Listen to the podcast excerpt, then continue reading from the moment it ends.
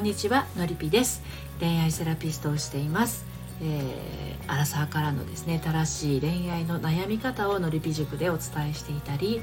えー、オンラインサロンのりぴの隠れ家で仲間と一緒に夢を叶えるそういった活動をしています。今日はですね過保護が影響自由になれない女子の根源ということについてお話をしていきたいと思います。いやこれ意外と多いんですけれどもね。あのー、お母さんの影響って子供はもうめちゃくちゃ受けるんですけれど特にまああののりび塾に多くいらっしゃるのは長女タイプですね。あのなていうのかなお母さんが割と子供がすることは全部見ておきたいとか何かこう娘のすることは全部把握しておかなければとか何かあった時に親として責任取れるように全部分かっとかなくちゃみたいな、まあ、子供がやること全てが気になるお母さんっていらっしゃるんですよ。ね、親の思い通りにならないとこうあれこれ指図してしまうお母さんね。あのそんな風に育てられてそうするとですねあのお母さんの目がなんかこういつも見張られているような目になってしまってね。あのそれがなんかこうもう親の手を離れた二十歳を過ぎているのにもかかわらずなんかこう自分が自分を見張っているようなそんなことに苦しんでいる方一回遠いんですよ。あなたは大丈夫ですかね？はい。でこれはねあのそういったお母さんが過保護でもう本当になんだろうな窮屈な思いをして育ってきた人がね自分がいざ母親になるとそれをねあの同じこと子供にやってたりしてぎょっとしたりするんですよ。なので意外と連鎖しやすいんですよね。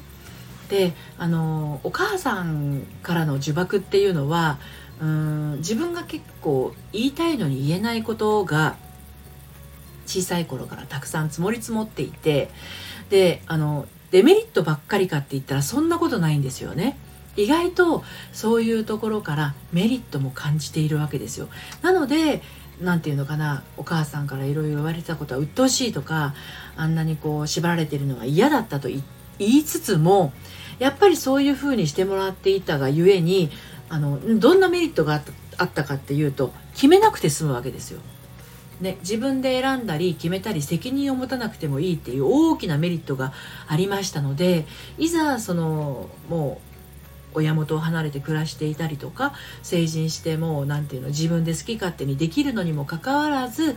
何かこう自分で決めることが自信がないとか、まあ、職場でも誰かの指示だ指示があればできるんだけどかといってなんか見張られてると自分の何て言うのかな力を発揮できないとかバランス悪くなっちゃうんですよね。うん、ですのでこれまあ大体が親の過保護が影響しているということなんですよね。だからどこかであの自分はもう自由なんだっていう自由とともにやってくる責任もちゃんとこう持てるっていうふうに腑に落ちない限り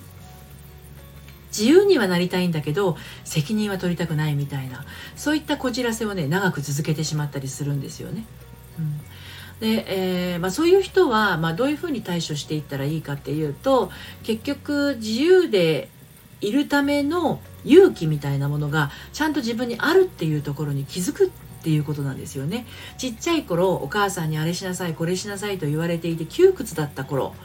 その頃本当は何をしたかったか。何を言いたかったかどんな風に私は自分で決めて自分で選んでやっていきたかったかっていうところをあの感じてあげる必要があるんですよね。で自分で決めて自分で、あの選んで、えーと、自分で行動することをやっても何にも起こらないと。それ大丈夫なんだと。でそれは安心感とその自由の楽しみ方みたいなものがちゃんと腑に落ちればもうあの全然こう自分の思った通りに行動できていくんだけどまだやっぱり怖いんですよね自分で勇気出して自分の思った通りにやるとあの良くないことが起こるんじゃないかなんでかっていうとやっぱお母さんにほら私の言うこと聞かなかったからこんなことが起きたでしょうみたいなそういった刷り込みがねちっちゃい頃からこうなされてなされてあやっぱりお母さんの言うこと聞いてる方が間違いないんだっていうふうに自分でそう思っちゃったわけですよ。ね、でもお母さんだって人間ですからね。間違うこともあるわけでね。自分で選んで自分で決めてそういうふうにやりたかった過去をちゃんとこう自分で取り返してあげないといけないということなんですよね。まあ、そういうそういうことをですねあののりぴ塾では個別のマンツーマンでやってるわけなんですが今あのちょうどひな祭りじゃなくておひな様企画であの初回カウンセリングをあの3名様限定で受付をしておりますのであのご興味ありましたら LINE の方からあのお声かけいただければと思いますしまたあのえーと、ノリピの隠れ家オンラインサロンの方でもですねあの心の仕組みとか自分の在り方みたいなものをあのサロンメンバーと一緒に、えーと自分らしく過ごしていくための秘訣など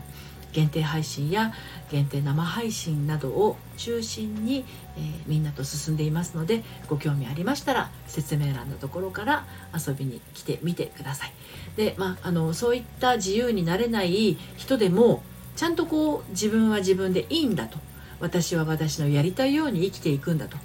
いうふうに、えー、本来の自分にね書いていくことは可能ですのでああこのままじゃ嫌だなという方はねあのお声掛けをいただければと思います。はい。ということで今日も最後まで聞いていただいてありがとうございました。それではまた。さよなら。